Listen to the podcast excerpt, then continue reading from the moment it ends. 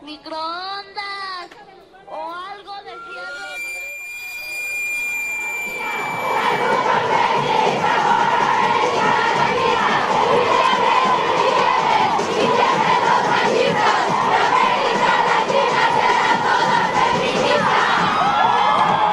Revista de la Universidad de México, número 895.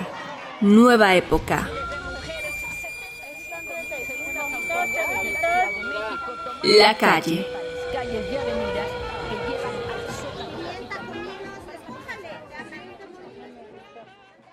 Bienvenidos al suplemento radiofónico de la revista de la Universidad de México.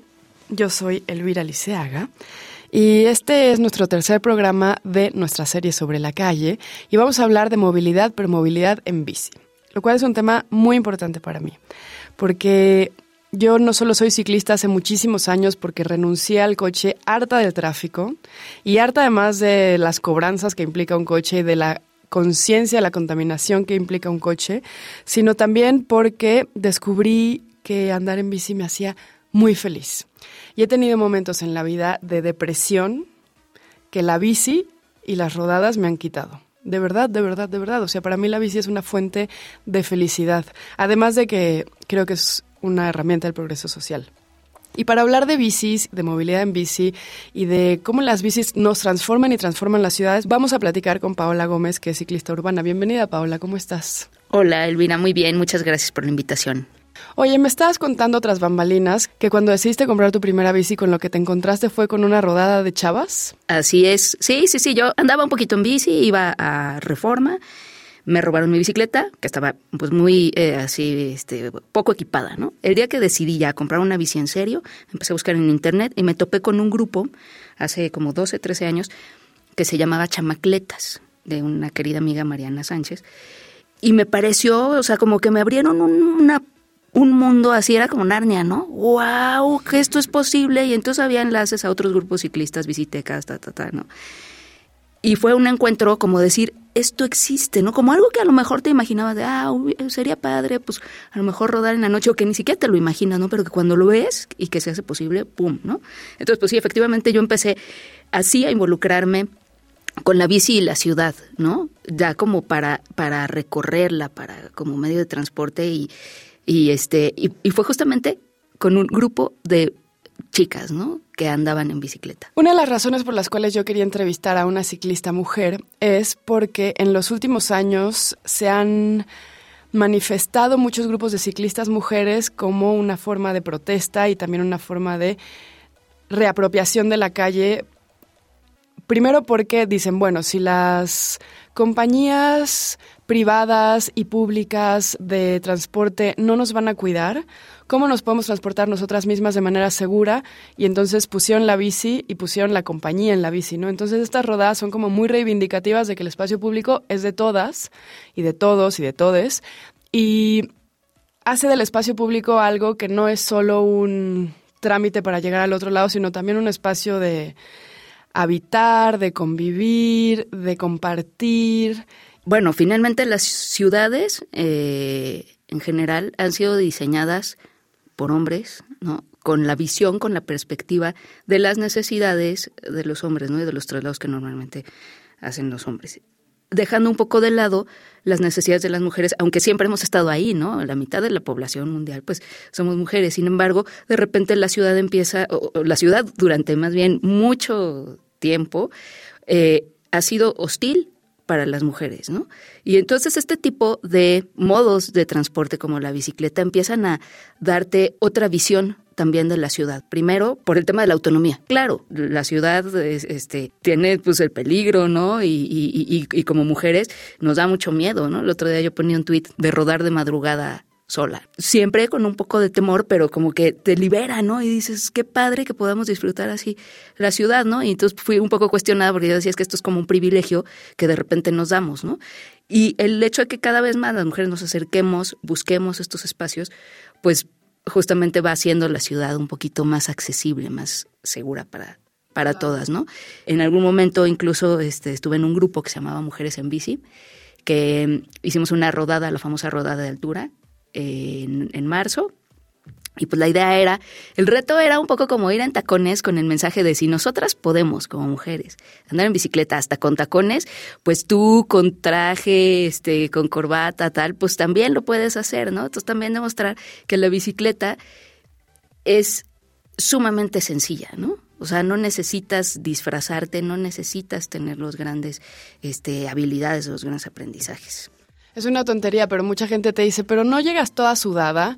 Y tú dices, pues sí, pero bueno, no pasa nada. Ahí llegando te cambias la playera o te pones una este, agüita en la cara. No, no pasa nada. Hay como mucha cosa de que la ciudad, como tú decías, está diseñada para los coches. Y mientras escuchaba hablar, estaba pensando en un documental que vi hace unos años que se llama La escala humana del danés Andreas Gasdard. Pero es un documental que habla de cómo las ciudades están pensadas no para la escala humana, sino para la escala de los coches, la escala de las empresas, las casas de las zonas residenciales, las zonas comerciales, las zonas de trabajo, las zonas marginadas incluso. Y la escala humana debería de ser como la medida en la cual se diseñan las ciudades para que el peatón sea como la prioridad. Y después del peatón viene el ciclista, ¿no? Exactamente.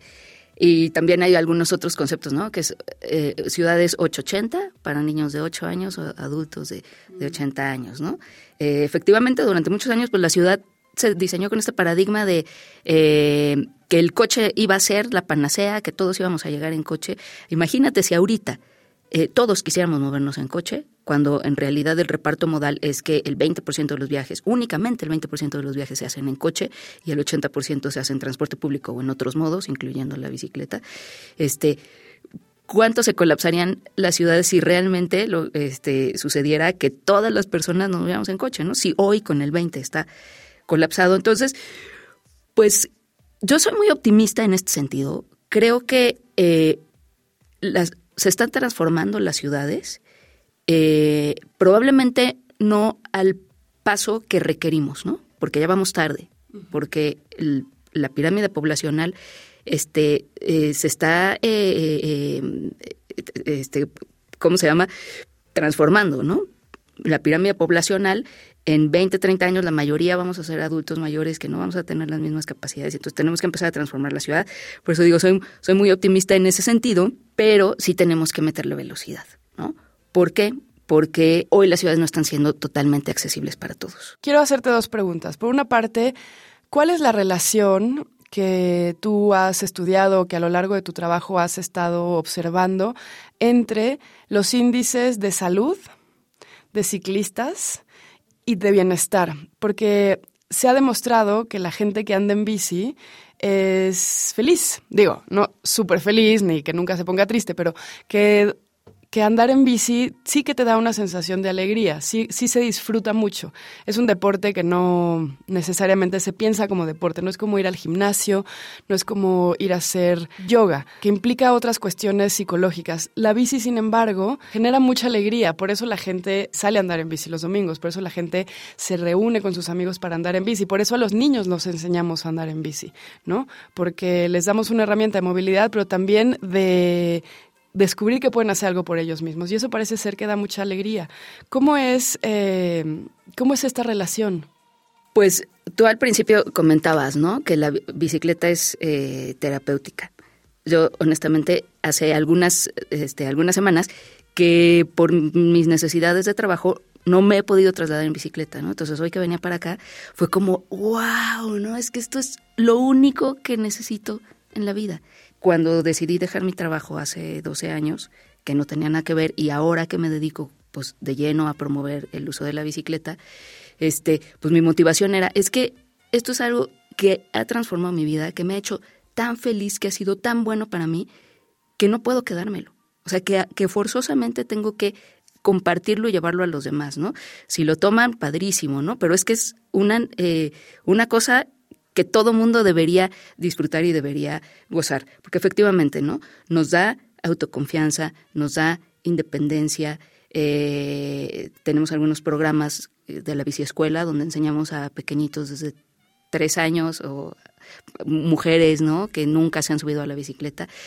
Y esta, este chip que cambia en las personas, ¿no? Incluso es eh, súper apasionante, súper interesante ver cuando están empezando y que logran la primera pedaleada, cómo cambia su rostro, ¿no? Cómo se les ilumina la cara, sonríen y pues eso es lo que hace la bicicleta, ¿no? ¿Qué hace pues nuestras ciudades? Pues menos contaminación, menos ruido, menos ocupación de espacio. Estas frases que ya de repente los ciclistas tenemos muy... Eh, este, pues ya se vuelven muy, muy comunes, ¿no? Muy cotidianas, pero que son verdad. Una bici más es un auto menos, ¿no? Si de verdad quisiéramos disminuir y si pensáramos como usuarios del coche, por ejemplo, este, que todos queremos que haya menos tráfico, pues sí, que más gente se suba a la bicicleta para que haya menos tránsito. Claro. H.G. Wells decía que cada vez que veía un ciclista o una ciclista, eh, recuperaba cierta fe en la humanidad. Y quiero preguntarte, ¿Cómo podríamos hacer más seguras las ciudades para los ciclistas si tú crees que se trata simplemente de hacer nuevos diseños urbanos, por ejemplo, poner más ciclopistas, o si se trata de una conciencia social en donde a lo mejor compartamos el carril con los coches, eh, pensemos en buscar por ejemplo, actividades como escuelas, trabajos, digo, ya sé que está súper difícil, yo misma lo vivo, que nos queden a distancia en bici, ¿no? Pero ¿cómo podemos eh, dejar de pensar en los ciclistas como esos valientes, casi suicidas, que están aferrados a, una actividad medio salvaje, ¿no? Eh, hace no tanto una señora me pegó con su coche mientras yo iba en la bici y me decía, bueno, es que tú que a lo mejor eres de otro país, ¿no? O sea, como si yo fuera como una loca, eh, con un sentido, sentido muy discriminatorio, ¿no? Como aquí no se puede hacer eso, este, ¿cómo te atreves? Pero, eh, ¿no? Como, ¿cómo se te ocurre? Ella me había pegado a mí con su coche, ¿no? Entonces, ¿cómo podríamos cambiar un poco la mentalidad para que los ciclistas transiten de manera más segura?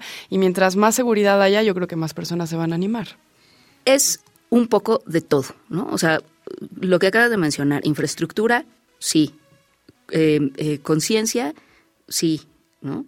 Este, y, o sea, en este tema de, la, de la conciencia, de la sensibilización, pensemos un poco en la historia de la humanidad, en la historia de las ciudades, y pues realmente el coche lleva 100, 120 años en las ciudades. Cuando vemos eso es una pequeñísima fracción de la historia de las ciudades, ¿no? No es nada, 120 años. Y damos por hecho que las ciudades siempre han sido para los coches, ¿no? Entonces tenemos que empezar un poquito a pensar distinto, no porque hoy sea así o porque hoy nos tocó crecer bajo ese contexto, es que es lo que debe ser, ¿no?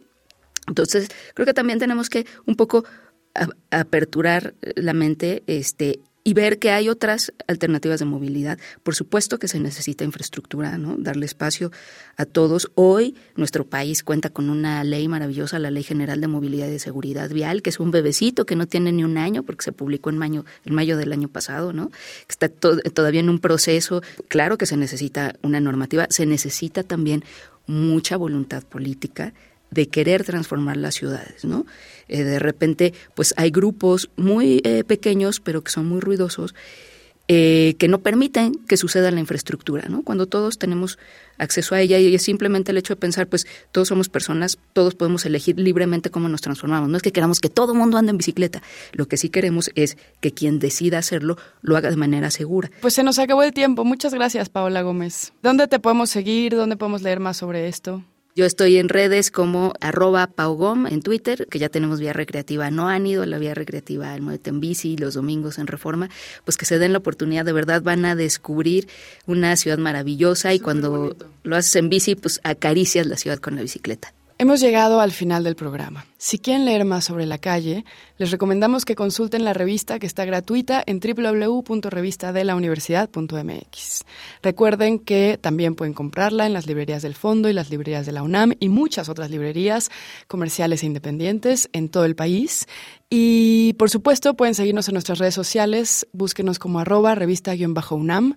Sobre este programa pueden escribirnos a arroba shubidubi. Y pues muchas gracias por escucharnos. Gracias a Frida Saldívar, a Gabriel Centeno y a Yael Weiss. Yo soy Elvis Liceaga. Hasta pronto. Este programa es una coproducción de la revista de la Universidad de México y Radio UNAM. Consulta esta entrevista y las anteriores en radiopodcast.unam.mx.